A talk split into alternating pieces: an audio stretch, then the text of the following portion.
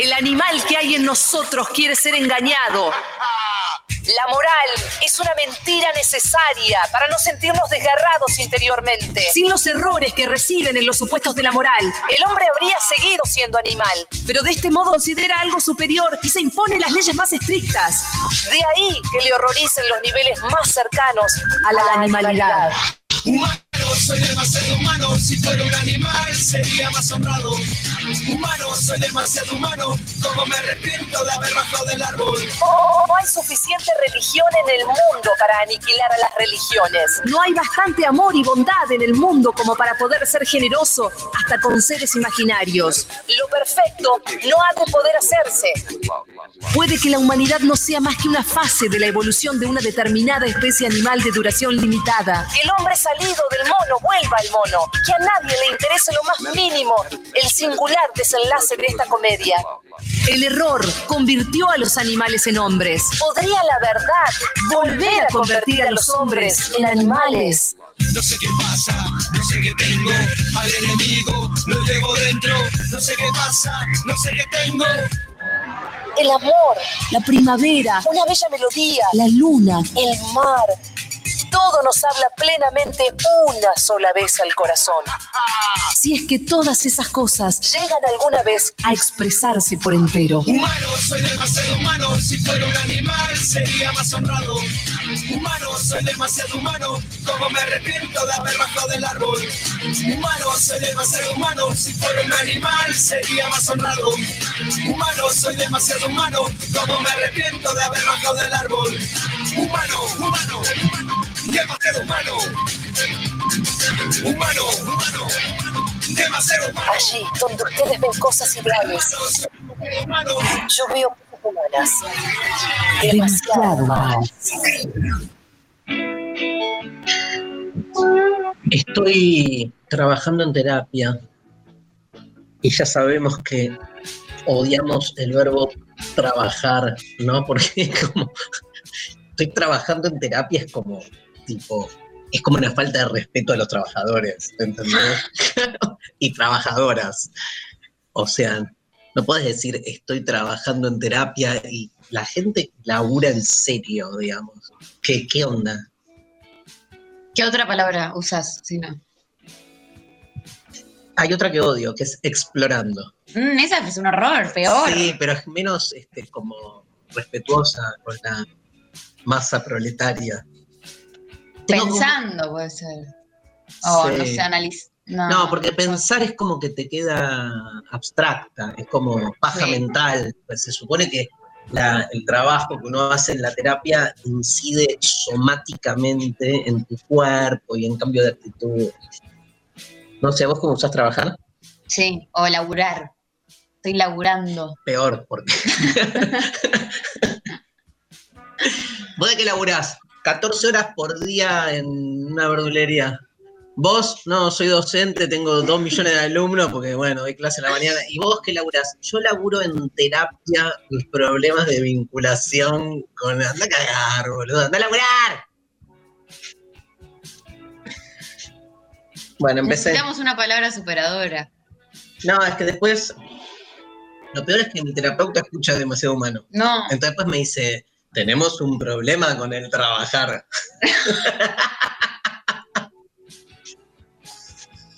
ay Dios. Bueno, estoy en terapia. Trabajando, me la banco. Estoy trabajando en terapia la cuestión de la incertidumbre, que es el tema de hoy. Pero claro, estaba pensando cómo mierda, ¿no? Este, nada, o sea, la incertidumbre es tan amplio como tema a nivel disciplinar. O sea, vamos a hablar hoy de muchas incertidumbres.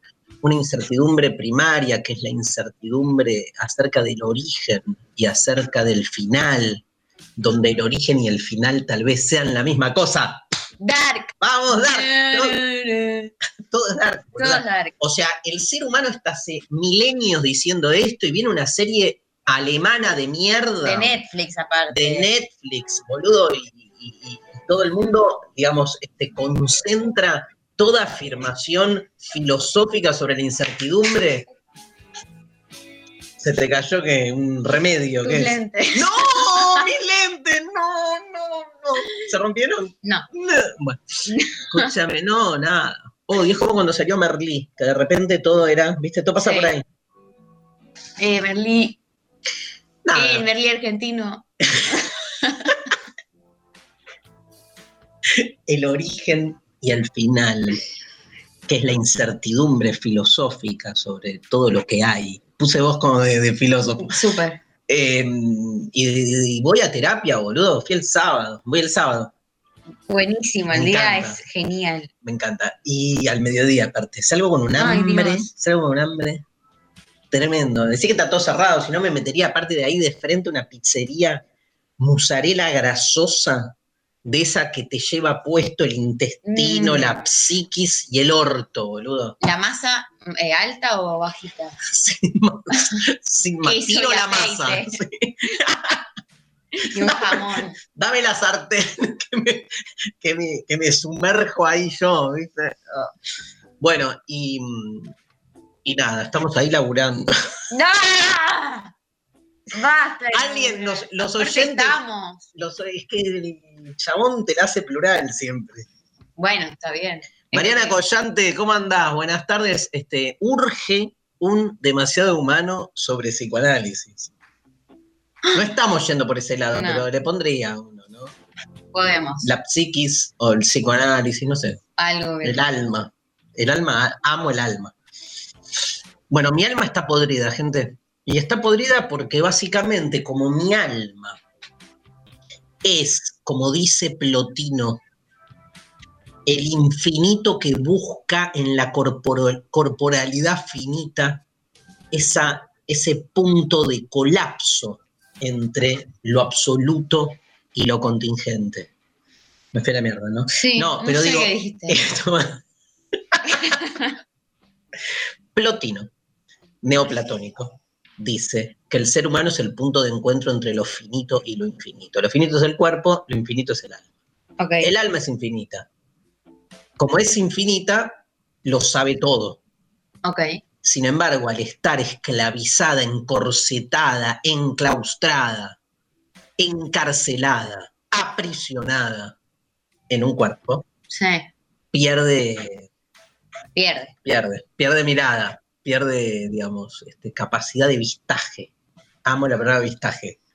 Y entonces, y entonces, de avistamiento. Y entonces se sume en la incertidumbre. ¿No?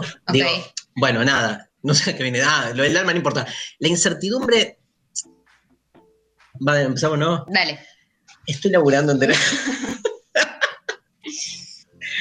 Nada, en terapia me dicen que tengo que aprender a convivir con la incertidumbre. ¿Y cómo Exacto. te va con eso? Estoy un poco mejor. Se Sí, nota. sí, Sí. qué bueno. Por eso estamos haciendo un programa sobre la incertidumbre. Porque me la animé. Bien. Pero como, o sea, no sé, o sea, yo estoy, ponele, por ejemplo, ahora estoy haciendo el programa de radio con vos y ya estoy pensando en el programa de radio del próximo lunes. Y pero porque justo dijiste el próximo lunes ahí vamos a hacer algo con sé Bueno, boluda, pero lo que te quiero decir es, o sea, o estoy haciendo algo y ya estoy pensando en lo que tengo que hacer mañana, pasado mañana. O sea, siempre estoy con una pata en el presente y con una pata en un futuro inmediato que tiene que tener la matriz de cierta certeza, porque si no hay esa certeza que enmarque mi ansiedad proyectiva, me angustia. Entonces no sé convivir con la incertidumbre y ni hablar cuando tenés algo no resuelto, tipo un problema vocacional o vincular. O qué mierda vamos a cenar hoy a la noche, ponele. Entonces, ¡ah! Es como, no, bueno, tranca, haz el programa de radio y a las 8 de la noche te pones a pensar en qué cenar hoy a la noche, que ya de noche. Entonces, pero hay gente que se lleva mejor. Hay gente que se lleva mucho mejor que nosotros en general y, y particularmente con la incertidumbre, eh, como que puede resolver en el momento, puede ir tranqui, viendo qué va pasando paso a paso, momento a momento, día a día, y que no está obsesionada con, Odio el concepto de paso a paso, lo odio. Lo amé en su momento, ahora me resulta absolutamente digamos, este, nada, insoportable. O sea, paso a paso, pero déjame ver hacia dónde. O sea, yo necesito conocer el final de la historia. Estoy podrido. Está difícil. Bueno, bueno, pasa con esta pandemia del orto, ¿no? Como lo que más nos está matando es cuándo termina esto. No tanto, digamos, qué va a pasar, sino yo estoy como en esa línea. A mí decime que, que termina el, o sea, no sé. Un día, Sí, X. Bueno, hasta Navidad dura. Sí. No, qué garrón, está bien, pero yo ya sé que es hasta Puedes Navidad. planificar de acá a Navidad. Se me va esa incertidumbre que es, tal vez no termina nunca, no sé. ¿Vos cómo te llevas con incertidumbre? Como el orto. Bien. Bravo, bravo, bravo, bravísimo, bravo. Pero que en relación a qué temas, por ejemplo. A todo. O sea, si pudiese vivir sin tener ningún tipo de incertidumbre sobre nada, solo así pienso que sería feliz. Y claramente no lo sería. Pero no, sí, que sería feliz, pero digamos, nada, no, no le encontrarías mucha onda a las cosas, porque, sí sería bastante aburrido. o sea, ¿qué es lo opuesto de la incertidumbre? La certeza absoluta. Sí, Ahora, si tuviésemos todas las certezas absolutas y yo supiera que vamos a comer a la noche, qué va a ser el programa del lunes que viene, cómo es el final de la historia y se supiese absolutamente todo, como en ese cuento maravilloso de Borges llamado El Aleph, por ejemplo, del que hemos hablado muchas veces, si tuviésemos una visión numínica de la totalidad inserta en un punto en el cual con una con un vistaje tuvieses una especie como de acceso al infinito. ¿Qué onda? ¿Te haces? ¿Te bañás esa noche, por y ejemplo? si ya sabes que te vas a bañar. Por eso. Entonces no te bañás, pero ya sabes que te ibas a bañar, pero decidiste que no te ibas a bañar. Justo ayer vi un rato la película Hombres de Negro 3 y te Amo. acordás que hay un personaje que, lo puede ver todas las como los posibles futuros en simultáneo, Sí, que no es uno solo, sino como todos los potenciales lo amo. que hay. Está todo el tiempo contando. ¿Cómo se llama el personaje? Ay, no me acuerdo. Ay. Ay. Es muy bueno ese Sí, personaje. es un genio. Ay, Bueno, alguien que nos diga. por favor, necesito el nombre de ese, el personaje de. Me lo confundo con otra película. Bueno, este, mm, sí, sí, y que están en una fiesta donde están de Warhol, y entonces Sí. dice, va, va a venir el mozo y se va a chocar con no sé quién, y después está en el estadio de béisbol. Sí. ¿Y qué tiene que ver con esto? Que puede ver todo y todo, todo. Y la, la sabe todas. Y la pasa mal, ¿viste? Y la pasa Está mal, tranquilo, pero, Pero no la pasa tan bien. tal cual. Sí, no. Malísimo. Pero ¿cuál es? Bueno, hay consigna. ¿no? Hay consigna. Sí, nos colgamos, pero hay consigna, este, y la consigna es, ¿Qué te genera incertidumbre? ¿es esta segura? Sí, mi- mira, escrolea para arriba. eh, A ver. ya, un Ya, poco más. ya, ya le mandé. Ah, No, no. un poco ¿Qué, sor- más. qué sorteamos? No, Ahí está. no, no es. Sí. sí. Sí. ¿Qué te genera incertidumbre? ¿Qué te genera incertidumbre? Esa es la pregunta. Esa es la pregunta y participan por. Sorteamos una entrada para Deconstruir el Amor en Cuarentena, Darío Stanriver, Luciana Pecker, domingo 19 de julio, 18 horas, vía streaming. Todo es vía streaming. ¿no? Todo es de streaming. Y segundo premio, clase de mañana del curso Filosofía en ocho frases. La ciencia no piensa, es la frase que vamos a trabajar mañana.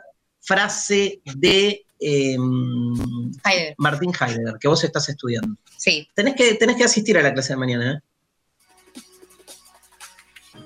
Por ahí te sirve Por para, ahí me sirve. para- ¿Con quién estás cursando? ¿Con mi amigo Cristian Ferrer? Con tu amigo Cristian Ferrer. Cristian, Cristian, ¿lo quieren los, los alumnos? Un montón. Igual, como estamos en cuarentena, viste que se modificó la cursada. Entonces es difícil como el vínculo con los docentes.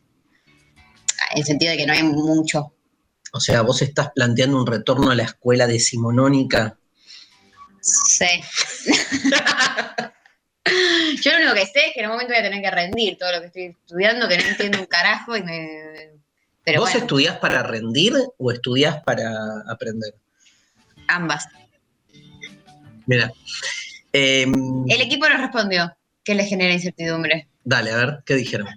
Me dice Sophie Cornell, Cornell, me genera incertidumbre cómo seré de vieja, qué cosas habré Qué hecho a lo largo de la vida. No me lo imagino, no tengo nada planificado. Mira, pero me encanta eso. ¿Viste que está la aplicación esa de mierda que te, ves te de viejo? viejo, vieja, vieje. Te va coartando eso. Lo, lo interesante de la incertidumbre es que todo lo que proyectás en algún lugar después colapsa, ¿viste? Digo, es cierto que por más certezas que uno busque y por más de que uno intente desespera- desesperadamente asirse a certezas, la realidad te lleva puesto, porque, digamos, todas esas certezas uno las proyecta desde uno, y uno es un pelotudo, no es que uno puede estar de algún modo garantizando ese acceso al absoluto. ¿Sabes qué significa la palabra absoluto? No, Que no tiene nada suelto. Ab es un privativo y soluto viene de soltar suelto. Que no tiene nada suelto. Algo absoluto es que no deja ningún escorzo abierto, no deja ninguna cosa suelta. Y por eso está cerrado sobre sí mismo y no hay incertidumbre, ¿no? Bueno, digo, ¿quién puede dar fe de encontrar algo que no deje nada suelto, ¿no? O sea, yo cuando alguien me habla en nombre de las certezas absolutas, salgo corriendo. Porque o es un pelotudo que se, cree, se la creyó o me está cagando, digamos, claramente. Entonces, por las dudas, salgo corriendo. No sé quién es peor. Eh, ¿te cuento más? Sí, Mariana Collante nos manda, cuando encaro una relación, digamos sentimental, tengo la certeza que se va a terminar, pero la incertidumbre es cómo será el final. Siempre arranco así. Mariana, genia total. Ese es el, el- el guion de una novela. Así empieza, sí. Así empieza tu novela. Hola, soy Mariana. Este, cuando empiezo una relación, tengo la certeza de que se va a O terminar. el per- un perfil de Tinder puede ser ese. Es también. tremenda porque la incertidumbre es si va en este caso a funcionar o no. Ella ya sabe que se va a, que va al Está fracaso. bueno igual empezar ya sabiendo que, Que va en a algún fracasar. momento se, se va a terminar y, lo que te perturba no sea que se termina, sino cómo. Está bien, pero no hay incertidumbre. O sea, la incertidumbre que plantea Mariana es de cómo va a ser el final. Es chiquita, ¿entendés? No es una incertidumbre que angustie. Es como la certeza es que se Es va verdad. a terminar. Mariana, te maldigo. Ojalá te enamores y que nunca fracase esa relación. A ver qué mierda vas a hacer. Eh, Hay una maldición, creo que china, que dice, eh, árabe, que dice, ojalá te enamores para siempre de alguien. Ay, como una maldición. ¿entendés? qué horror. Bueno, Lali también fue por ese lado. Me río de mí mismo. ¿eh? y, Sí. y dice que los vínculos amorosos le dan incertidumbre. Eh, Iván Santarciero pone, cuando vuelva a jugar al fútbol y me venga una pelota de aire, ¿la podré bajar o no? con 20 kilos más después de haber pasado por la cuarentena, falta, ¿no? La segunda parte. Antes jugaba al fútbol, pero bueno, desde marzo corro de la cama al living. Tananaran, tan. Yendo de la cama al living. Na, na, na. Pam, pam, pam, pam, pam, pam. Este, ¿vos? ¿Qué te genera incertidumbre? me genera incertidumbre. eh, Son los- todo, nada, nada no me genera Al incertidumbre. revés, claro. No, porque a ver, digamos algo. Hay, para la filosofía, la incertidumbre hay que provocarla. Porque para la filosofía, el que te habla desde certezas absolutas, como dijimos antes, es alguien de quien tenés que sospechar, desconfiar. O sea que hay algo de la incertidumbre que además tiene que ver con la libertad, gente, porque si esas certezas absolutas se nos termina generando una especie de determinismo atroz, donde todo ya está de algún modo planteado, planificado. O sea, hay algo creativo en lo incierto. Y además, eh, una sensación como de mayor, no sé, zozobra, no saber. Te da como una cosa de wow, ¿para dónde va a ir? ¿No? Hace como la vida un poco más divertida, no sé, como más, este... Digo todo esto y al mismo tiempo odio la Y porque incertidumbre. no se hace padecer. Y bueno, o sea, es, siempre quedamos en el mismo lugar, es aceptar ambas cuestiones, que por un lado pretendemos despojarnos de incertidumbres, pero cuando estamos, digamos, munidos de muchísimas certezas, eh, te agobia, ¿no? Digo, mucha incertidumbre te genera una sensación de angustia, Sí. poca incertidumbre de tedio. Entre la angustia y el tedio. Se llama la historia de la humanidad. Es un buen, una, buena, una, una buena bajada de un libro, ¿no? Otra novela para Mariana Collante. Mariana Collante, Entre la angustia y el tedio. bueno, gente, a mí lo que me genera incertidumbre es una única cosa. Desde que nací y hasta ahora es la misma y por eso me dedico a esta disciplina fascinante que es la filosofía, que es qué va a ser de mí una vez que me muera. Gusanos. No lo sé. ¿Estás segura? No, Gusanas. gusanes. Vos no tenés nada para decir, ¿no? De, de- de- es que lo voy a ir. Me, me suele pasar con que, que va, o sea, como avanzando el programa, vamos leyendo a, a los oyentes que pueden participar mandando a través de la APP sus respuestas o también a través de Twitter e Instagram les estamos leyendo. Y como que me van apareciendo cosas en la medida que, que les leo, así que ya voy a ir con cosas más con- concretas más adelante. no dijiste nada. O sea, la incertidumbre acerca de este. ¿Qué va a decir María sobre la incertidumbre? Bueno, nos vamos a ir al. Ay, un oyente nos mandó el nombre del personaje de ¿Cómo era? Negro, Griffin. Griffin, Ar- Griffin, Arcaniano. Griffin. Gri- quiero ser Griffin, loco. Quiero ser Griffin y explotar de saber. Quiero eso, quiero que el conocimiento me rebalse mi capacidad de tolerancia y así explotar como un arcaniano y quedar hecho pija. Está bueno el ¿sí? concepto de chopija. Hay una canción que me encanta de Melero. La- no sé si es de Melero y Cerati o de Melero solo. Creo de Melero y Cerati. Que se llama Tratémonos suavemente, que ahora la vamos a escuchar. Que en el estribillo, me encantan Sí. esas canciones que nadie se detiene, ¿viste? Y en el- A pensar Claro, dice, pedo. no quiero soñar mil veces las mismas cosas, ni contemplarlas sabiamente. Quiero que me trates suavemente. Bueno, esa canción siempre me impactó. Ni hablar de te comportas de acuerdo con lo que te dicta cada momento y esa inconstancia no es algo heroico, sino sos Un enfermo. una enferma, total, pero no importa, más allá de eso, en este estribillo, en este estribillo, esto de no quiero contemplar las cosas sabiamente, eh, porque eh, la certeza te la regalo, solo dame amor, ternura, suavidad. Gustavo Cerati, Soda Stereo, tratémonos suavemente en demasiado mal. Obvio que la filosofía se cruza con otras disciplinas, por ejemplo con la economía, y que la incertidumbre, que repito, es un tema filosófico en la medida en que la filosofía provoca la incertidumbre. O sea, hay como dos grandes, si quieren, líneas filosóficas, que una es pensar a la filosofía como un lenguaje que lo que busca es aplacar la incertidumbre encontrando los grandes fundamentos de las cosas. Y otra forma de hacer filosofía que es desconfiar de todos aquellos que se presentan con la respuesta última sobre el sentido de las cosas para callar la incertidumbre y reconciliarnos con la angustia de lo incierto como un modo de libertad. Son como dos modalidades, yo voy segunda, o sea, la incertidumbre siempre me parece copada contra los que se creen dueños de las certezas.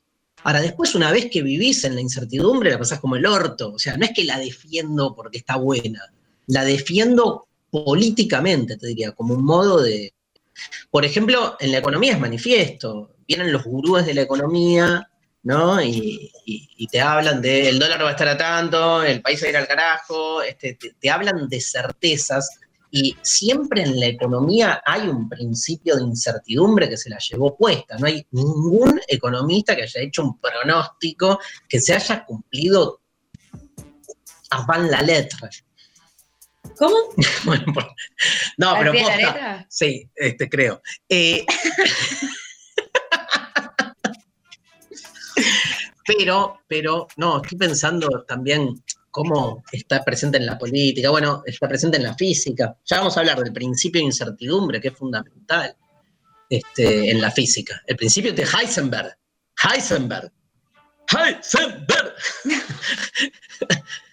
Mi alemán va de Dark a Hitler. Son como los dos modelos que tengo. Viste que hay muchos que salieron a tuitear y a decir, eh, hicieron toda una serie alemana, que viajes en el tiempo, y a ninguno se le ocurrió ir a la época donde estaba Hitler a hacer algo No. para que no pase. Y no da, no da.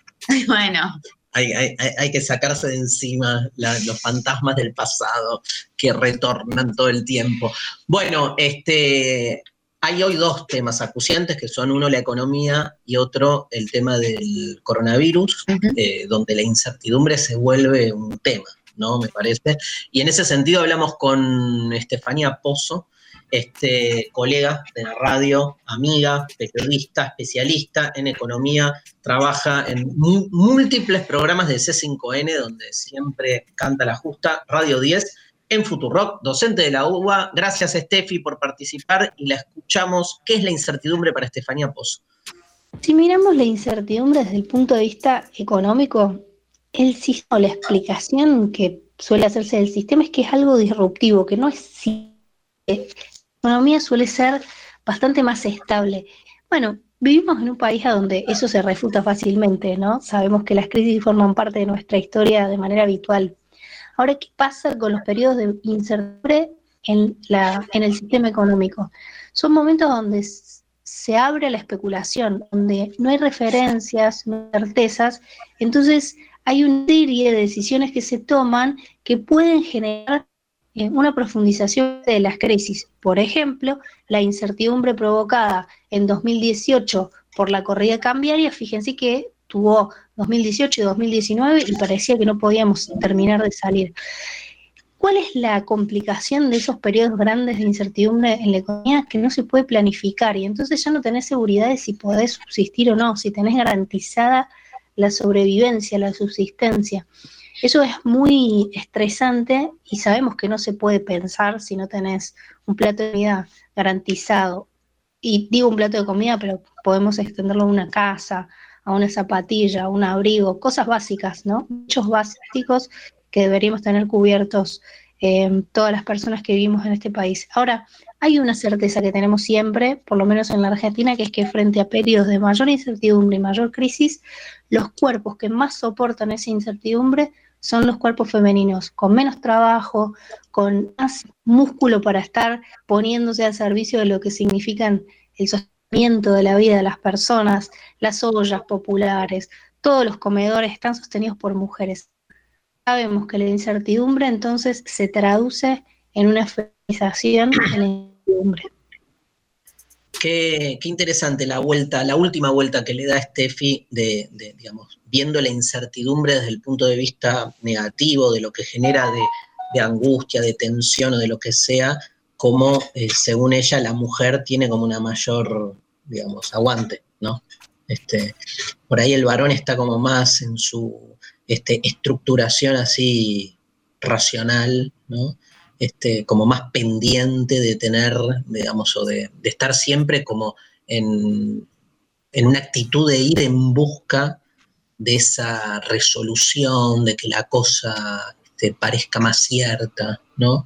Y, y, de algún modo es cierto, ¿no? Que en la mujer me parece, no sé qué pensás vos, hay como una posibilidad, de, hay, hay, hay como una entrega mayor, ¿no? A, a, poder convivir con la incertidumbre y, y eso también radica en, en, poder cuidar lo propio, no sé, me parece. Sí, que de vivirlo de otra manera, hay sí. como algo de lo que decías esto, de, del varón como el que también tiene que brindar esas certezas o esas cosas claro. eh, menos, con menos posibilidad de derrumbe me sale, ¿no? No sé si está bien lo que estoy diciendo, pero como, como algo más eh, formado. Y... Bueno, de, de, hecho, Steffi hace economía y, y también lo cruza con, con, la, con, el feminismo, porque también la economía este, se ha vuelto, o se, no es que se ha vuelto, justamente ahora se empezó a deconstruir lo que pasó con la economía, que es haber sido tradicionalmente una disciplina este, masculina, uh -huh. ¿no?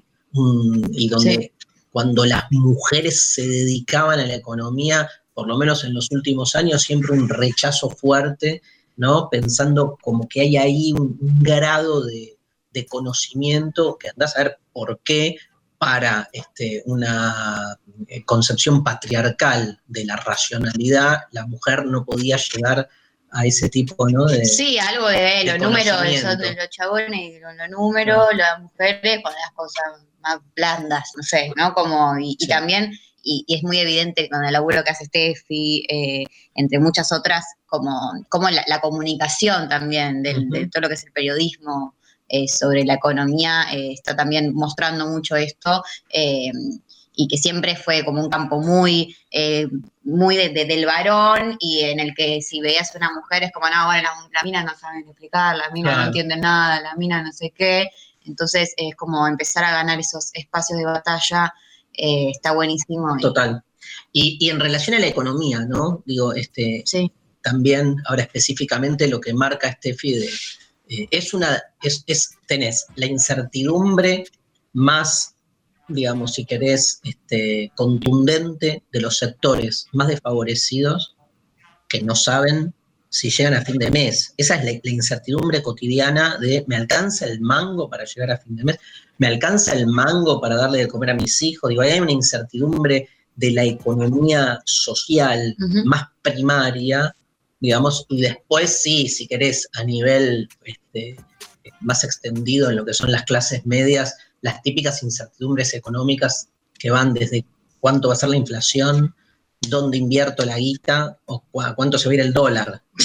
La- la- claro, pero que aquellos que ponen mucho de su realización en el desarrollo de su economía personal, obviamente, digamos, en esa incertidumbre, no solo se les juega su tranquilidad, sino que a veces ese riesgo los enciende.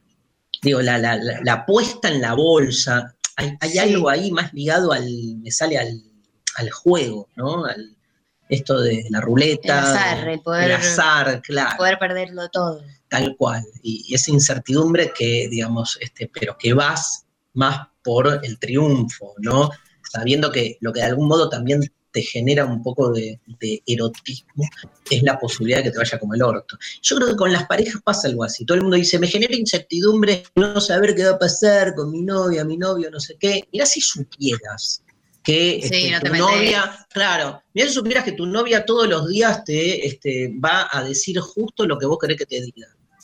En una semana te vas a la mierda, boludo. Bueno, pero también a veces estaría bueno saber de antemano Lo otro, cuando claro, son unos pelotudos. total. O sea, lo contrario tampoco garpa. O sea, Entonces, también me gustaría saber, no que alguien me va a decir todo lo que quiero, sino el forro que me- no me va a decir nada. de siempre hay un forro, sí. Ni certezas absolutas, ni incertidumbre absoluta. El problema es el absoluto, ¿no? Sí, Vamos a ver, leemos mensajes. leemos mensajes. Arrancas vos. ¿Cómo no? Eh, Malen nos manda por la aplicación, me da incertidumbre, ¿qué me causará la tristeza más grande de mi vida? Wow. Tremendo. Se ve que hasta ahora, la que, les la que le tocó hasta ahora no fue tan grave, ¿no? o piensa Porque- que, o que puede ser peor. Eh, Ani nos manda, me genera incertidumbre elegir. Cada vez que elijo me genera incertidumbre no saber hasta cuándo estaré tranquila con mi elección. Si pudiera, me quedaría siempre soplando las posibilidades. siempre elegimos mal. Ya lo, lo dijimos en este programa. Me generan incertidumbre, dice Tamara Cavalli en Twitter, las personas silenciosas, que hablan o transmiten poco. La incertidumbre me genera curiosidad y ansiedad como el loop. Juana eh, dice, me genera incertidumbre estar muy seguro de algo. Rocío Lobruno en Twitter dice, incertidumbre, ¿qué cosas me generan ese sentimiento? Todo. Me levanto a la mañana y qué sé yo si todo lo que tengo planeado se va a dar como quiero. Empiezo un proyecto, incertidumbre. Conozco a alguien, incertidumbre. Y creo que es una cuestión de apre- aprendizaje aceptar que todo sea así. Sí. No sé, yo, la- bueno, falta que digas sí, pero la paso como el orto. Bueno, por sí, eso, como el orto lo vas a. Siempre. bueno, robo, abrazo. Coquita manda, a mí me produce incertidumbre el olvidar o el que me olviden, el no darme cuenta que me están olvidando o inventar olvidos imaginarios. Igual si te olvidan, no hay incertidumbre, pues ya está. Me olvidé. ¿Cuál es la incertidumbre? No, de o sea, la incertidumbre de que otro te olvide. Bueno. Bueno, ¿Está bien? Marcelo Arcos, me genera incertidumbre en las decisiones, porque me hace pensar en los mil caminos que decidí no tomar y que podrían ser mejores.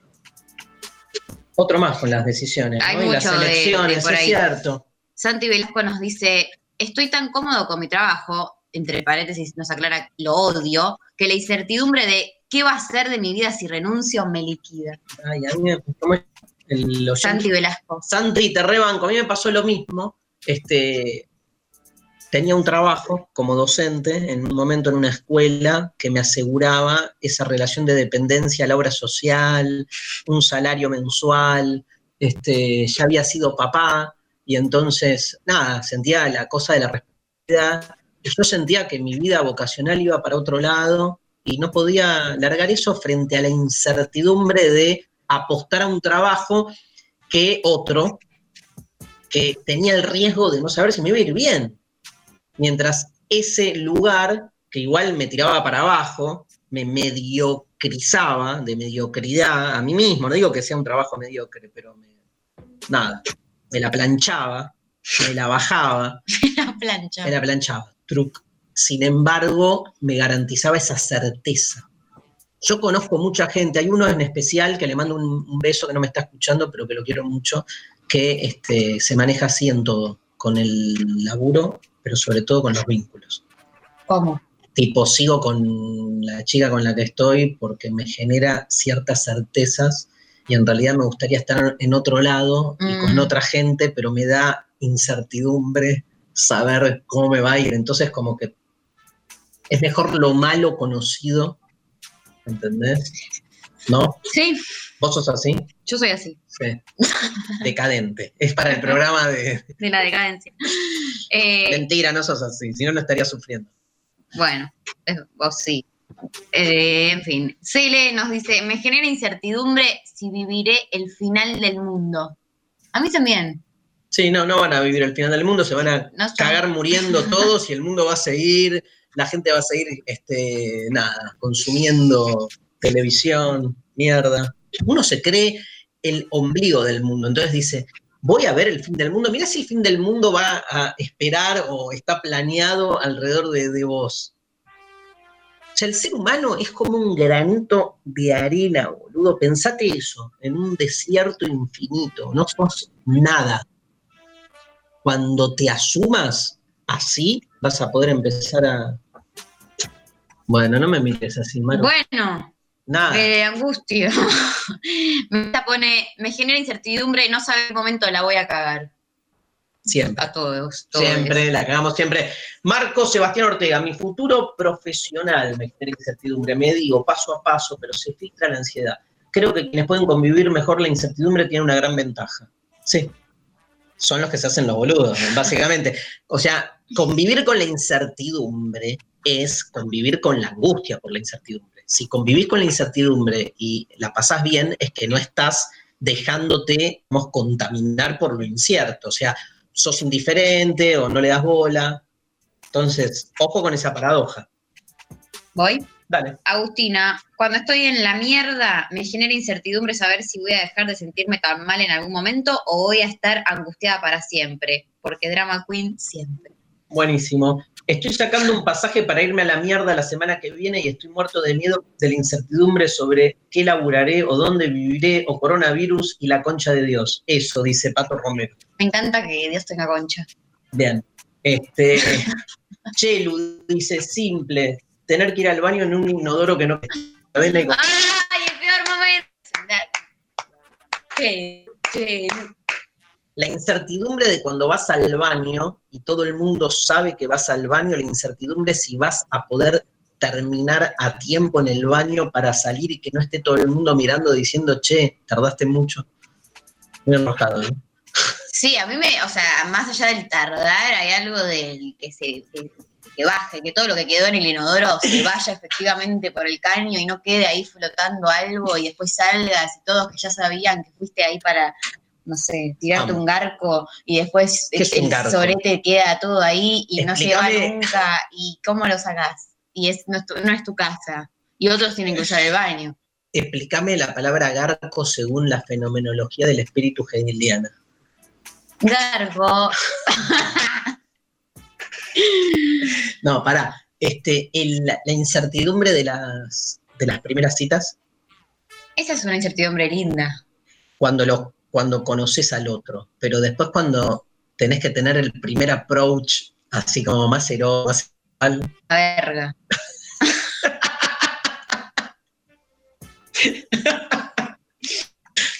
Ahí te la regalo la incertidumbre, loco. Dame receta, dame, la, dame así, manual de instrucciones, que todo funcione. ¿Sabes que me genera mucha incertidumbre todos los años desde ¿Qué? que tengo memoria? ¿Qué te van a regalar para Navidad? No. No. Saber eh, quiénes van a ser mis docentes ese año en mi eh, escolaridad. Eso, ¿sabes cómo se llama? No. Nerd. Básicamente. Básicamente te coloca, o sea, en lugar de la. Ah. Bueno, Bueno, está bien. bueno. Pudiste contestar la pregunta, que es importante. que hace rato que no.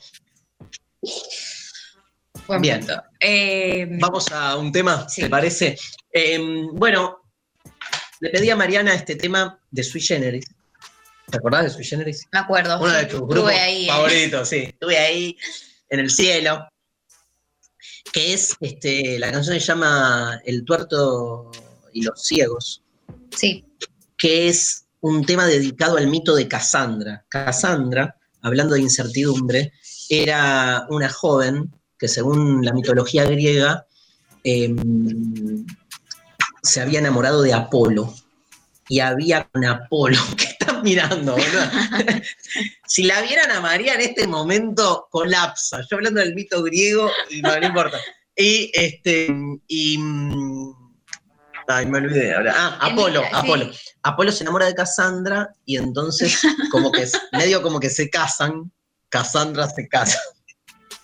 Bueno, y le da el don, porque Cassandra era medio como que le dice, bueno, dame algo, ¿entendés? Y le da el don de la profecía.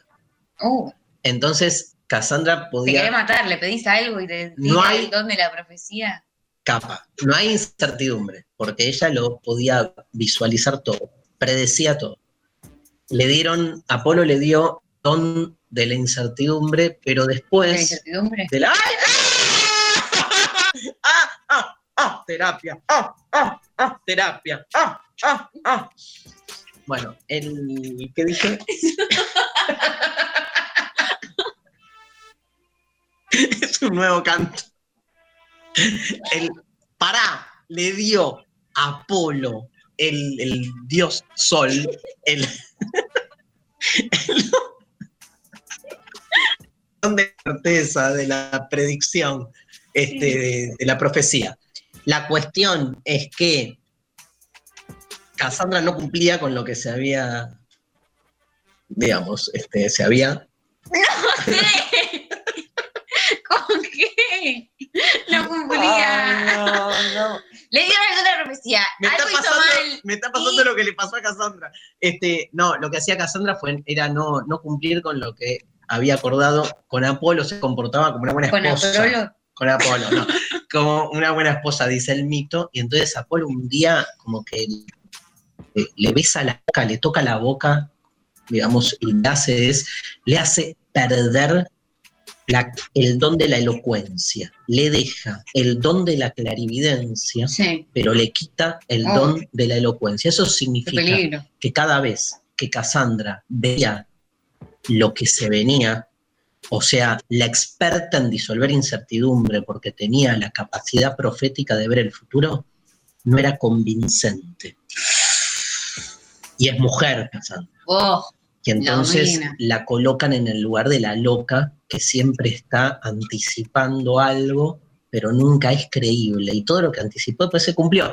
Por ejemplo, aparece Cassandra en la guerra de Troya, anticipando que eh, eh, cuando aparece Helena va a una mierda, o el- es una de las que pide que no entre el caballo, y sin embargo nadie le creía. E incluso aquel, aquella que puede este, profetizar y anticipar la incertidumbre, tiene el, el- el- el problema de no ser aceptada en su tiempo. Charlie García le escribió, obvio, una canción con una de las frases más este, contundentes de la este, poética de Charlie cuando dice, la mediocridad para algunos es normal, la locura es poder ver más allá el, eh, este tema fascinante, el tuerto y los ciegos sui generis. Demasiado humano. Demasiado humano. Artefacto filosófico. Nos genera incertidumbre saber cuándo va a terminar la cuarentena, nos genera incertidumbre saber qué va a pasar con el coronavirus, nos genera incertidumbre saber si entramos así como en una especie de declinación de la salud universal y vamos directo hacia la bosta y la enfermedad como forma instituida y normalizada me estoy muriendo, boluda. Hablo y voy sintiendo este. cómo se va fallando. Cómo me va fallando el, cosmos somático. qué garrón. Qué garrón. ¿Te dan ganas de que todo esto haya sido como un sueño y volver a febrero o, ya no? me mato a esta altura si tengo que empezar en febrero de nuevo. Sí. No, pero como que bueno, terminó. Porque esto no va a terminar. No. Va a quedar lo vamos a ir incorporando, ¿viste? Como esa nueva realidad. No, más que un sueño, más que haya sido un sueño y despertarme en febrero, prefiero soñar hasta que se termine y despertarme una vez que haya pasado todo. María Stanriver, soñadora. Escúchame, vamos a escuchar a Alejandro Grimson. Dale. Ale es antropólogo social, asesor presidencial y docente universitario. Mitomanía de los sexos y mitomanías de la educación argentina fueron sus dos últimos libros Mitomanías Argentinas es un librazo, el previo a estos dos, que, digamos, lo, hemos comentado en algún programa. Y bueno, siempre muy amable. Alejandro en este momento está a cargo del programa Futuro, que es un programa, digamos, que depende directamente de presidencia y está muy metido. Eh, elaboró junto con muchísimos intelectuales un documento de reflexión sobre la pandemia y la cuarentena y ver qué pasa de acá hacia el futuro. Su tema es el futuro en el futuro este, se nos juega mucho de la incertidumbre, por eso queríamos escuchar su voz, lo escuchamos. Sobre la incertidumbre diría dos cosas. Por un lado, creo que es un, un, elemento constitutivo de los seres humanos, desde las dudas que tenés de cómo va a salir una cita amorosa hasta las dudas que tenés sobre cómo va a ser criar a tus hijos o el futuro de, tu trabajo, de tu vocación, de tus estudios. No, no puede haber certidumbre, ¿no? Sobre todo, todos los seres humanos conocemos lo que es la incertidumbre. Por el otro lado, creo que hay una dimensión estrictamente política de la incertidumbre, que es que hay políticas que generan imprevisibilidad, incerteza, dudas, angustias, estrés eh, porque no tenés idea ¿no? de dónde vas a caer parado. Creo que está claro que ahí donde no hay un Estado que proteja y genere ciertas garantías, ciertas, ciertos pisos, ¿no?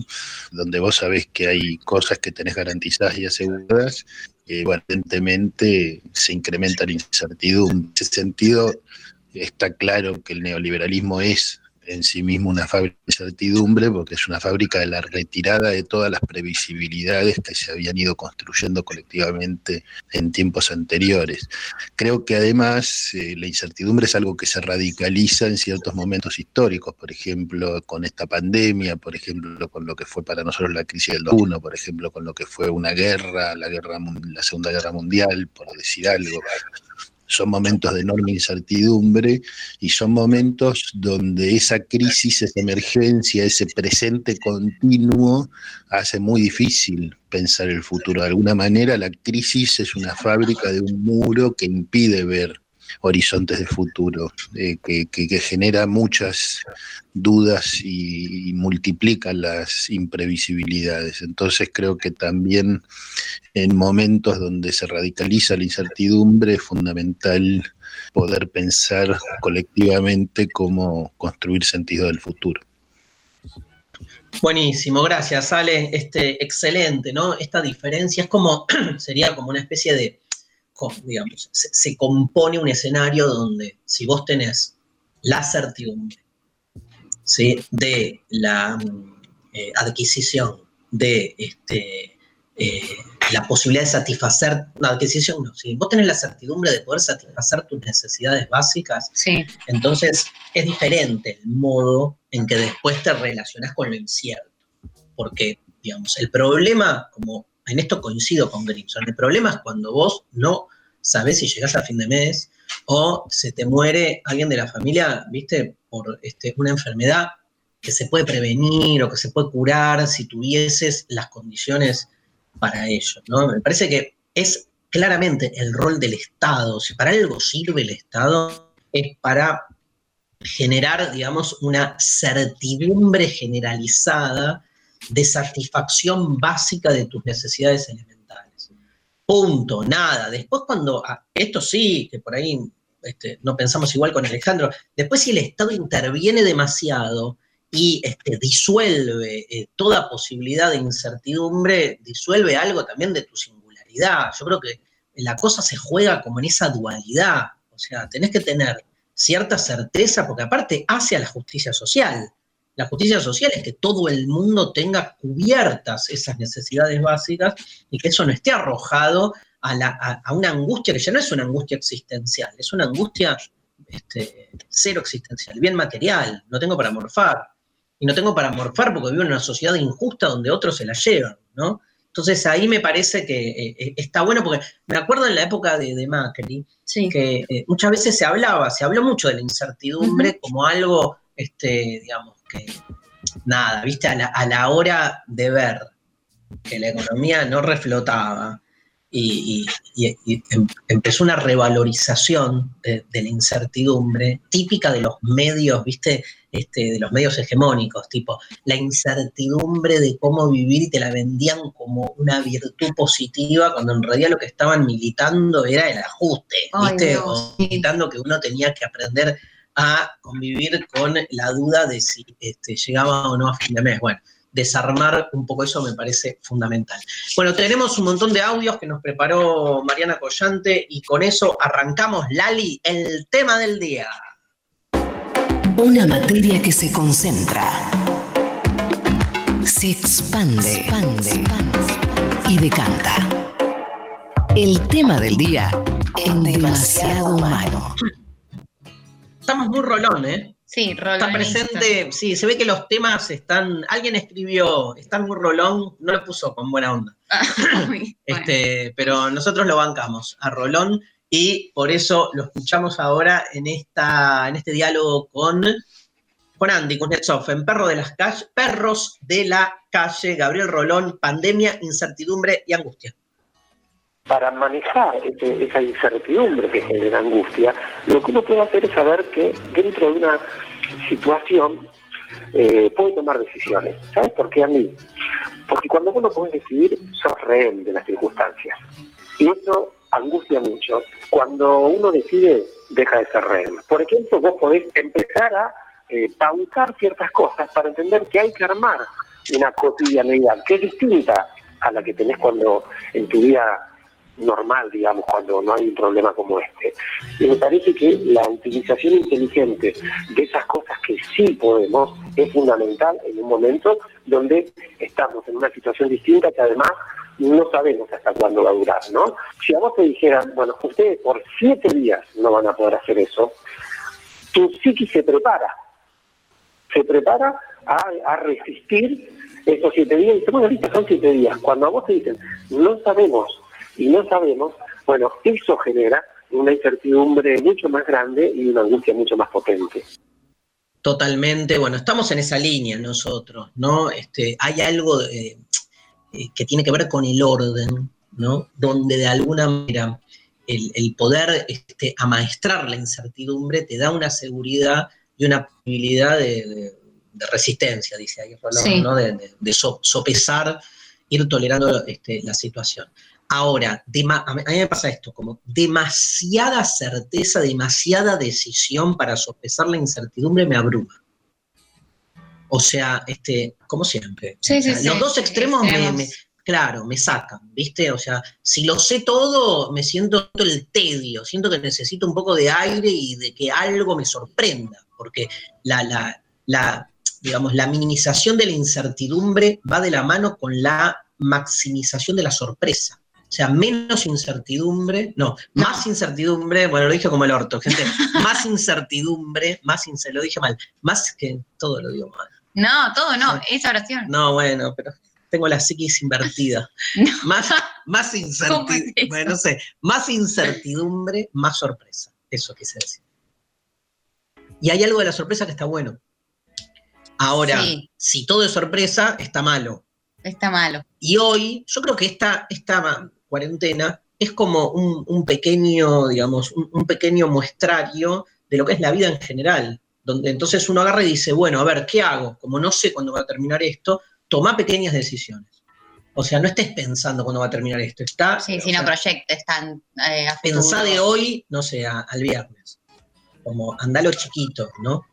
Eh, lo que pasa es que pensás de acá al viernes, es todo un trabajo, porque, digamos... este, Sí, se vuelve pensar de acá al viernes también. En otro Ay, momento era eh, quizás pensar de acá a dos meses y ahora pesa lo mismo viernes, pensar de acá al pensá viernes. de acá a la noche. de acá como bajando, ¿no? a- sí, a mañana, a mañana. Igual también hay algo de, de- de cómo nos, nos domesticaron, ¿no? El, el cerebro, la psiquis, ahí lo que decía Rolón, de que Total. hace años, no sé si esto es algo de Occidente o es más general, como de cómo pensar eh, la vida y, los proye- y proyectar Sí, hacia el futuro y bla, que cuando aparece esto que no te puede dar certezas, caemos todos en, una, en un pozo, en una crisis terrible y no tenemos idea cómo pasarla sin Boluda, decís, caemos en el pozo y yo me caigo en el pozo. O sea, el poder de las palabras está más potente que nunca. Juan Manuel Peco por Twitter dice, soy de Libra, más incertidumbre que eso hay. Por favor, no sabemos de astrología con María. Alguien que nos explique por qué no hay nada más incierto que ser de Libra. Eh, Encontré un mensaje que te lo quiero leer. Dale. Eh, neurótico se eh, llama la persona que escribe Mirá. y nos dice, me genera incertidumbre no saber si la que me gusta sabe que me la quiero recontrachapar, ponele, antes de que se vaya por dos años a Costa Rica. Y en el caso de que sepa no saber si quiere, dame bola. este programa junta almas que se buscan.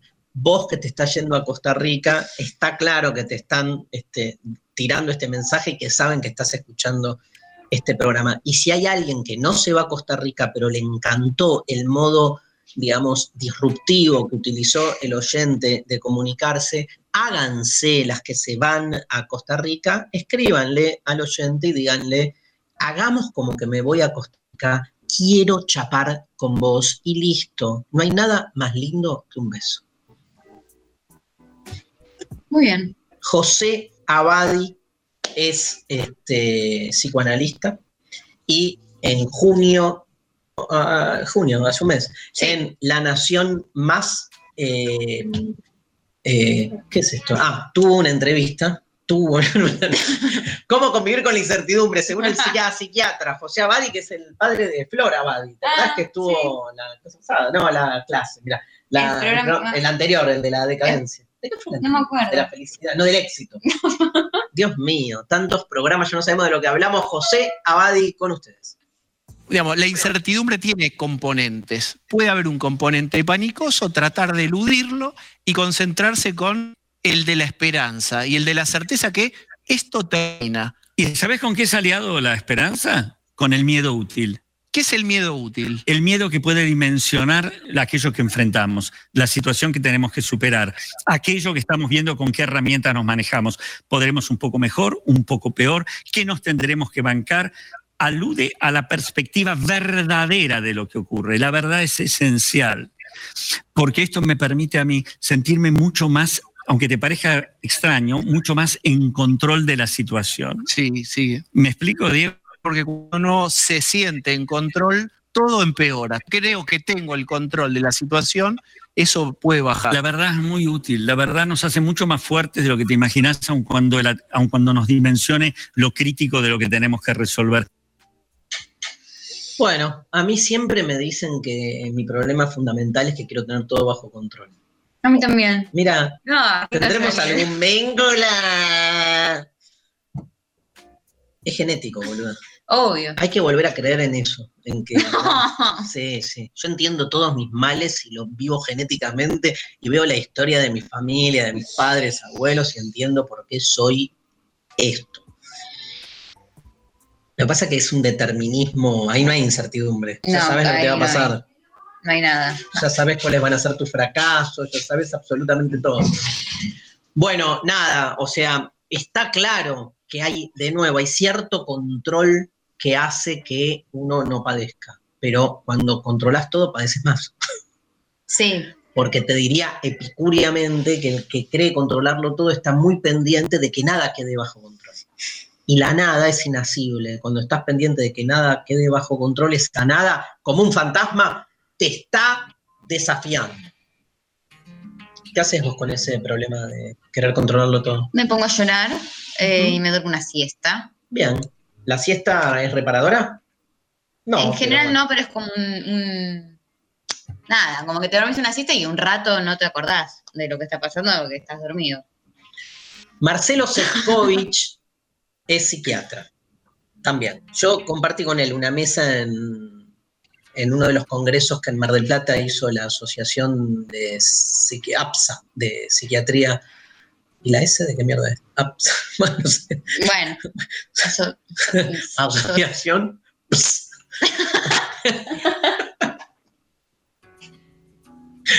Va A, P, S, A, Sí, boludo, te juro que es ap- APSA. de, so- so- de algo ¿Qué? social. No, no, es APSA. Acá está, APSA. Bueno, APSA. a, a asociación. De psiquiatras argentinos. Ah, era de. ps. Pero no da, boluda. Bueno, es que si no es AS, ap, APA. Ah, Es porque hay APA. ah, y hay interna entre APA y La APSA. interna le agregaron la S. Yo soy de APSA, loco, porque voy ahí hace seis años, loco. Este año no, porque era en abril, Qué triste. en Mar del Plata.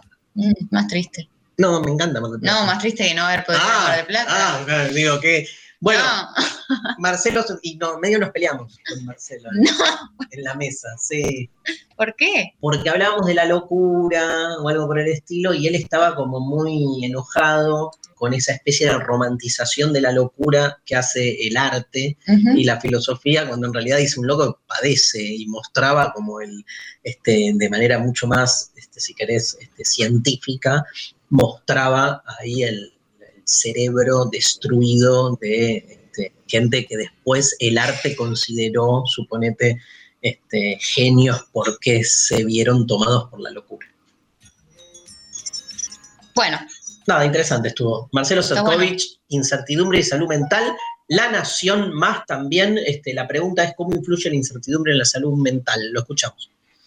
Nosotros estamos preparados para lidiar con la incertidumbre, tenemos una serie de dispositivos, que son las emociones y el estrés, que nos permiten lidiar con la incertidumbre. El problema es cuando la incertidumbre se prolonga, que es lo que está produciéndose en este momento con la pandemia, que tiene que ver con las características propias de la pandemia, que sabemos que nosotros estamos realmente recién entrando en el periodo de mayor peligrosidad del, contagio, estamos realmente em, recién empezando nuestro invierno. Entonces, es muy importante, casi te diría como argentinos, que nos demos cuenta que nos guste o no nos guste, hemos lidiado muy bien hasta ahora con una situación que no nos esperábamos ninguno de nosotros. Hemos demostrado una capacidad de adaptación y de resiliencia mucho más amplia de lo que creíamos. Y eso es bueno.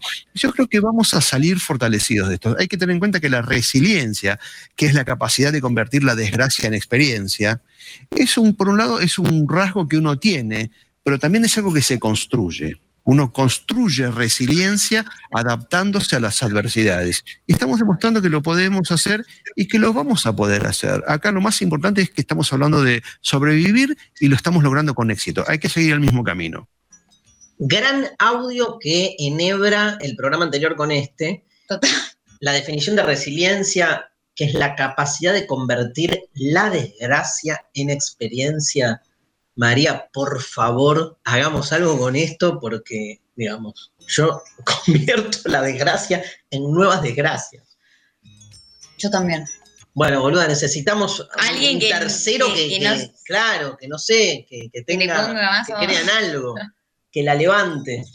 Señoras, señores, gracias Marcelo Setkovich, un placer escucharlo. Vamos a escuchar el próximo audio porque hablando de... nada, vamos a cambiar un poco el, el eje. Vamos a escuchar a Esteban Bullrich, Apa. senador, ¿no? Este, ex ministro de Educación, participó en eh, el Foro de Inversión y Negocios Argentina 2016 y habla justamente esto de lo que te hablaba antes de, de- de la época de Macri, de este disfrute de la incertidumbre, que fue muy famoso este fragmento, este audio que vamos a escuchar de Esteban Bullrich. Ahora lo analizamos. A ver. El problema es que nosotros tenemos que educar a los niños y niñas del sistema educativo argentino para que hagan dos cosas. O sean los que crean esos empleos, que le aportan al mundo esos empleos, que generan empleo, que crean empleos, crear Marcos Galperín sería, o crear argentinos y argentinas que sean capaces de vivir en la incertidumbre y disfrutarla, de entender que el no saber lo que viene es un valor porque nos hace a nosotros capaces de construir un futuro. Claro, lo que pasa es que cuando decís esto en el marco de una crisis económica y de un desmanejo de la economía y de la distribución, digamos, este, igualitaria o justa, si quieren, de, la riqueza, es distinto. Parece más como, ¿no? Este, como una especie de, relato. Justo cuando el macrismo cuestionó a toda la gestión kirchnerista por relatista, digamos, este, caían en el mismo lugar. había como una preocupación de generar una cultura de la incertidumbre, como diciendo, bueno, nada, te está yendo mal económicamente, aguantala, es parte de vivir la vida. Había como una cosa medio New Age en el macrismo. Re fuerte, ¿no? En relación a eso. Este, pero bueno, ganó las elecciones igual, ¿eh? En el 2017. claro. A la cabeza Esteban Bullrich Así que, este, bueno, vemos, escuchamos este último audio y nos vamos eh, a una canción. Bueno. Este, Mariela Celada, docente y pedagoga mexicana, una charla TED, que en las charlas TED Mariana viene encontrando ahí algunos discursos muy buenos, educación e incertidumbre. La escuchamos. ¿Cuál es el poder de la incertidumbre? Generalmente, la educación y la misma escuela se supone que nos debería de dar respuestas, o de hecho, pareciera ser la creencia popular que vamos a educarnos buscando respuestas, pero pocas veces nos mandan a buscar preguntas o nos hacemos nosotros las preguntas, porque cuando encuentra la respuesta de algo, ahí está, es la respuesta. Pero cuando una pregunta te lleva a otra pregunta y a otra pregunta, es donde hay camino. Y esto tiene mucho que ver con que generalmente la incertidumbre tiene el poder de cuestionarte, de forzarte a hacer preguntas. Y eso es lo que la educación debería de estimular.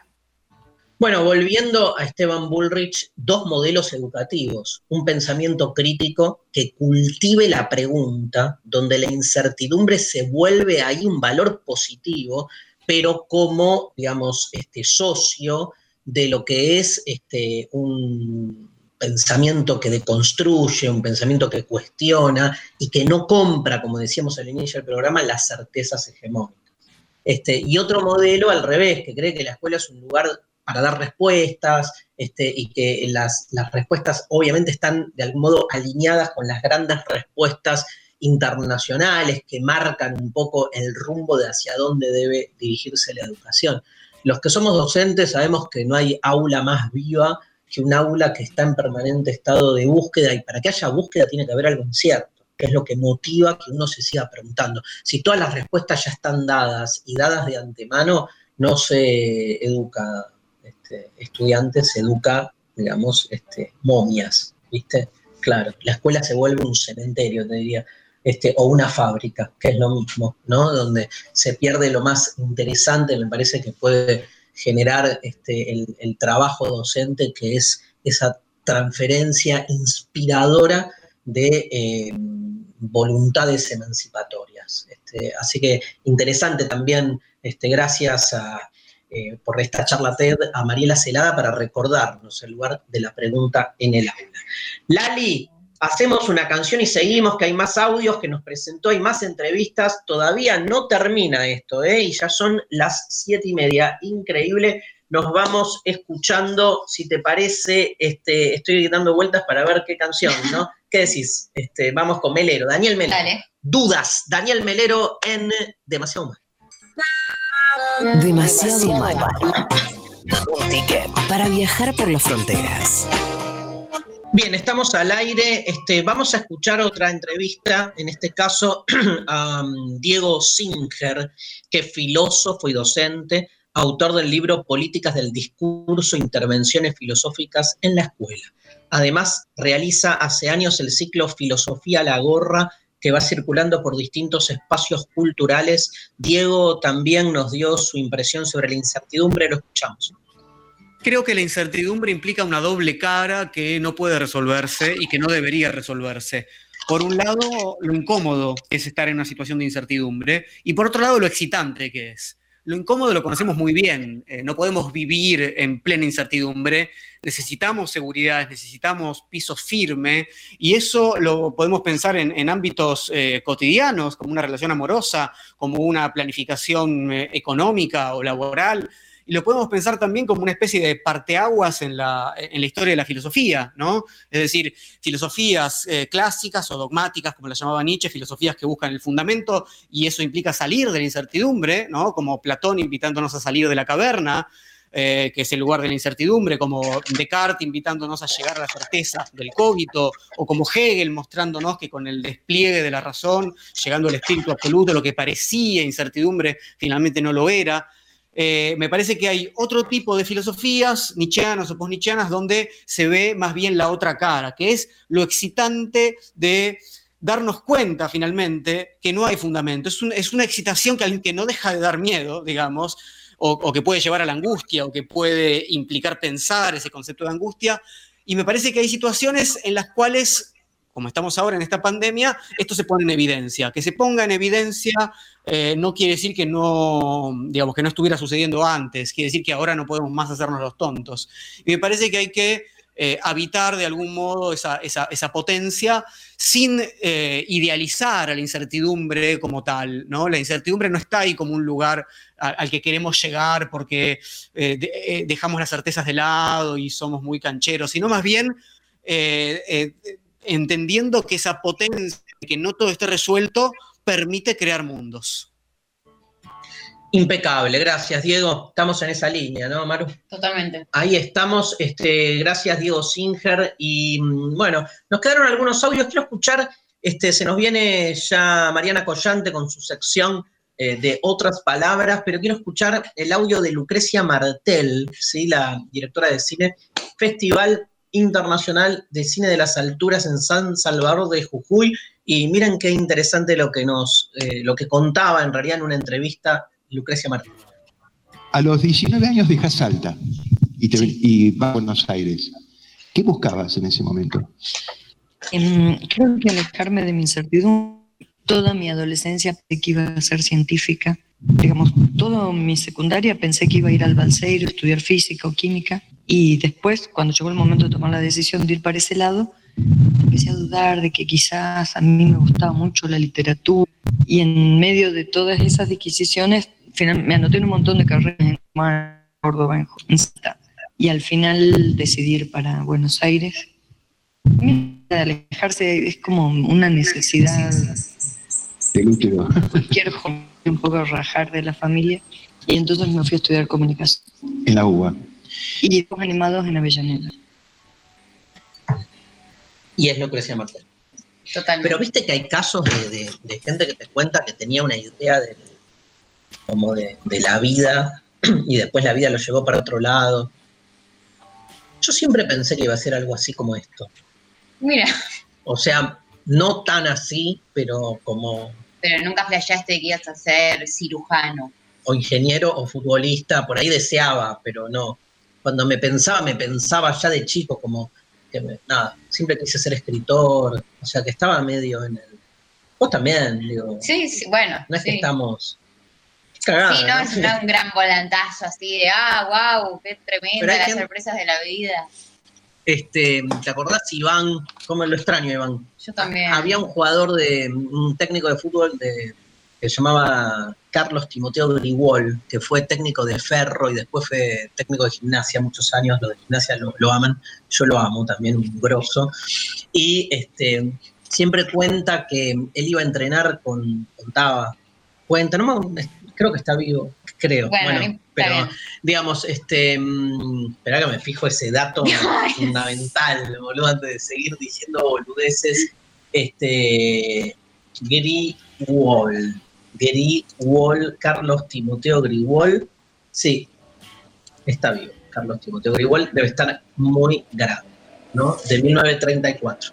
Bueno, y siempre cuenta que, que estaba mm, con eh, la primera de Ferro, Sí. Iván, él dirigía Ferro cuando empezó a ser como muy famoso, pasó por Rosario Central, pero fue el primer equipo que salió, sacó campeón Grigol. Y este, está vivo, dice acá Iván, 85 años. Y entonces este, iban a un restaurante y nunca podía cubrir el, el- el puesto de marcador lateral derecho. Como que no, este, le, le fallaba, no tenía un jugador.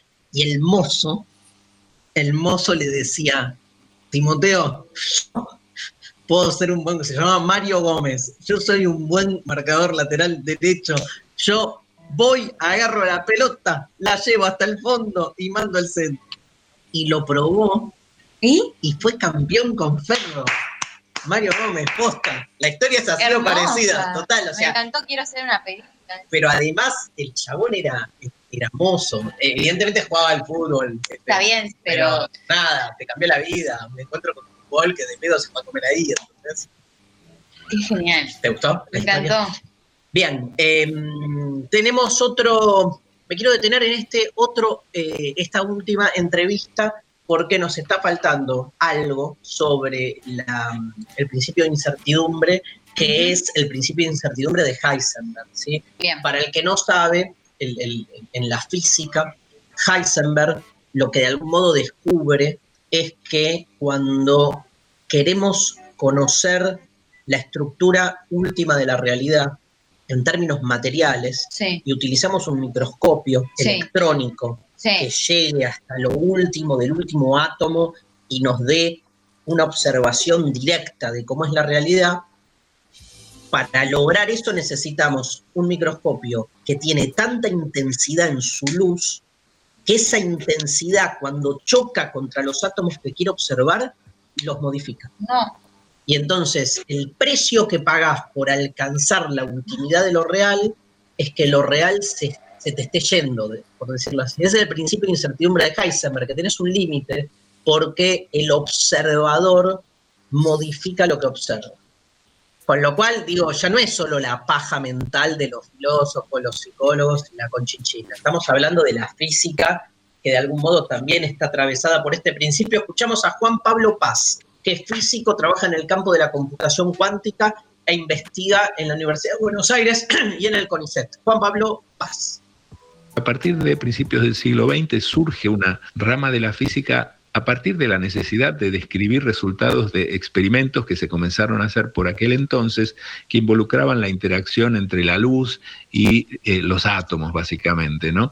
Experimentos entre cosas muy chiquitas, entre componentes fundamentales de la materia, que comenzaron a poner en evidencia que eh, las leyes que rigen el comportamiento de la materia a escala microscópica son muy extrañas y se describen con esto que hoy se llama física cuántica. Eh, La física cuántica ha podido demostrar que el azar que hoy vemos en la naturaleza, eso que eh, nos conduce inevitablemente a la incertidumbre, al hecho de que si realizamos muchas veces el mismo experimento no obtendremos siempre los mismos resultados, ese azar no se origina en nuestra incapacidad de control, eh, en nuestro desconocimiento de los detalles finos del estado de las cosas o del funcionamiento de los aparatos, no se origina en la capacidad de construir aparatos más y más precisos, sino que es algo intrínseco en la naturaleza. De alguna forma, a mí me gusta decirlo con una frase de, no sabemos cuál es el origen del azar, que nos conduce a la incertidumbre, pero sabemos que no se origina en aquello que ignoramos. Muy grosso, tal cual. O sea que hay algo propio de la física que de algún modo este, eh, no, no, no se dirige al mismo principio de incertidumbre y no es solo una elucubración intelectual, sino también un principio básico de la materia. Señoras, señores, con ustedes, Mariana Collante, otras palabras. na boca. Trava, trava, papai, alma buena, dicha louca. Neca desse sono. ¿Estás ahí? Estoy, estoy. Hola, ¿cómo andás? Bien, quedé medio anonadada con Juan Pablo Paz. Me está diciendo algo que más o menos uno intuye, pero que te lo dice científicamente, eso es así, o sea que nos constituye el azar. Y bueno, no sé si es- no, sé si está bueno o es una cagada, pero bueno. Escúchame, de pedo estamos, o sea, el, el- el encuentro entre el espermatozoide y el óvulo es de una incertidumbre supina, y acá estamos, ¿no? Claro, sí, sí, tremendo, porque todo pone en duda, todo, absolutamente Todo. todo. ¿Qué nos trajiste, Marian? Bueno, traje dos libros, una novela que las dos cosas no tienen nada que ver una con la otra justamente para cumplir exactamente con la consigna. Traje una novela negra que se llama Mis, Mis Rincones Oscuros de James Elroy, editada por Random House, que, bueno, justamente es una novela negra, pero también tiene un poco de autoficción, de cuestiones autobiográficas y también de crónica periodística. Es un libro que tiene 500 páginas, que es bastante grosso, entonces yo me voy a centrar en la historia de este hombre que, que en 1958 tenía 10 años y un domingo, cuando vuelve a la casa después de estar con su padre, porque sus padres estaban divorciados, la policía le avisa que la madre mm, la mataron. Ellos, ellos viven en, en Los Ángeles y bueno, y es un crimen que nunca se resuelve, ¿no? Pero hay un tema, porque el padre le enseñó a odiar a su madre, o sea que cuando se enteran de esta noticia, a nadie le importa, digamos. Los que podían reclamar y poder hacer algo eh, en pos de, esta resolución no hacen nada. Bueno, pasa la vida y estos, eh, digamos, el chico y el padre, la verdad que su relación se degrada. Este hombre, como su única función era odiar a la madre, se mete como en un pozo depresivo y nadie atiende a este pibe. Y el pibe este, como que, bueno, empieza a andar en la calle, se vuelve medio nazi. Todo está contado, pero sí, posta, todo autobiográficamente, él va contando todas la- las cosas horribles que hizo, ¿no? Eh, eh, ir a una escuela judía y empezar a joder a todos los pibes diciéndoles que banca el nazismo, bueno, cosas así de horribles.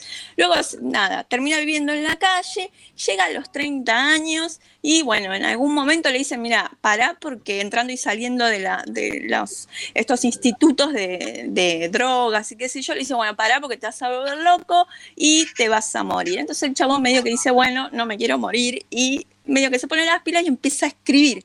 Bueno, y luego entonces retoma, se le ocurre retomar después de 30 años, ¿no? De no saber nada de la madre y no sufrir por la madre, ¿no? Digamos, es como una cosa que quedó anulada.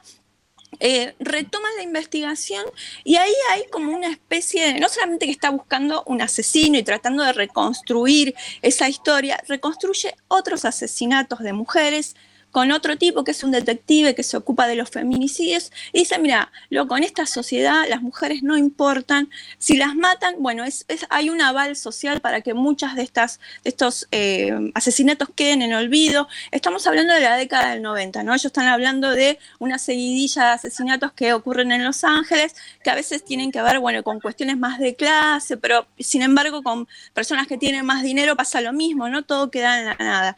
Bueno, entonces es eso, y entonces es el descubrimiento de un tipo que fue un misógino, de, eh, digamos, educado por un misógino, que empieza a darse cuenta, ¿no? De, de esta situación social, de esta, obviamente que no habla a partir del feminismo, no habla con, citando a Judith Butler ni a nadie, sino desde la experiencia bien concreta, y a mí me parece súper lúcido eso, porque una persona que generalmente lee novela negra tiene otros intereses, y que aparezca, digo, con tanta contundencia ese tema, y explicado de esa manera, así como, la verdad que me equivoqué, porque el tipo empieza a encontrarse con la madre, queriendo buscar al asesino, empieza a reconstruir una relación que no tuvo y empieza a buscar fotos y saber, ir a ver a los familiares que quedaron vivos, saber cómo era la madre esa que tanto olvidó. Así que es una especie de encuentro también con su madre y con una historia que él no pudo vivir por la misoginia y el patriarcado. Así que yo les recomiendo esta novela. Aparte tiene muchas lecturas psicológicas porque